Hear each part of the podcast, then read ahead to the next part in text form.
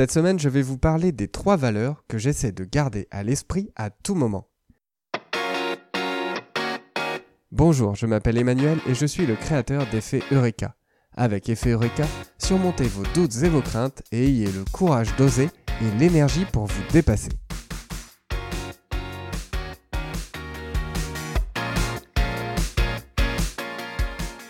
La première de ces valeurs, c'est le plaisir d'apprendre.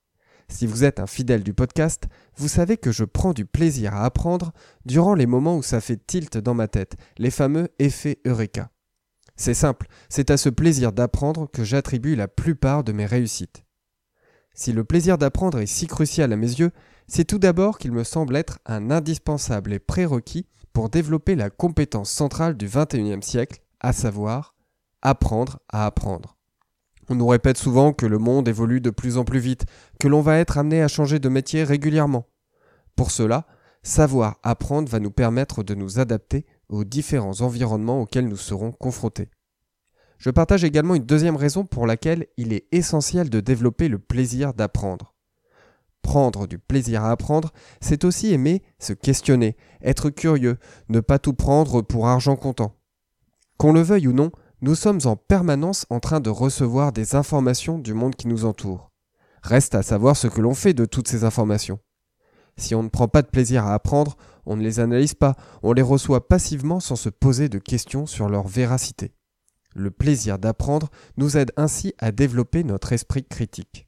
Enfin, le troisième argument qui me fait considérer cette valeur comme essentielle, c'est qu'à partir du moment où on va prendre du plaisir à apprendre, on va devenir plus actif dans nos apprentissages, on va avoir plus de motivation et on va ainsi être plus performant. On va persévérer et moins facilement abandonner devant un sujet qui demande du temps à être maîtrisé. Alors comment faire pour développer ce plaisir d'apprendre?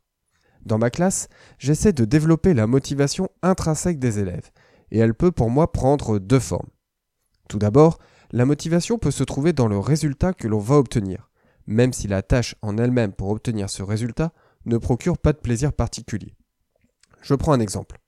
Pour apprendre à lire, il faut faire des exercices de lecture, savoir lire des syllabes simples, complexes, apprendre des mots-outils, etc. C'est un travail qui peut être perçu comme laborieux.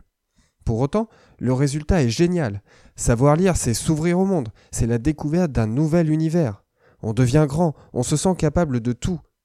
Dans ma classe, j'ai des livres de la collection Samy et Julie dans la bibliothèque, et les premières fois que les enfants arrivent à lire une petite histoire tout seuls, c'est la fête, c'est juste magique, quel plaisir. Le deuxième type de motivation intrinsèque que j'essaye de développer, c'est la motivation dans la réalisation de la tâche elle-même. En classe, on est à peu près capable de tout transformer en jeu.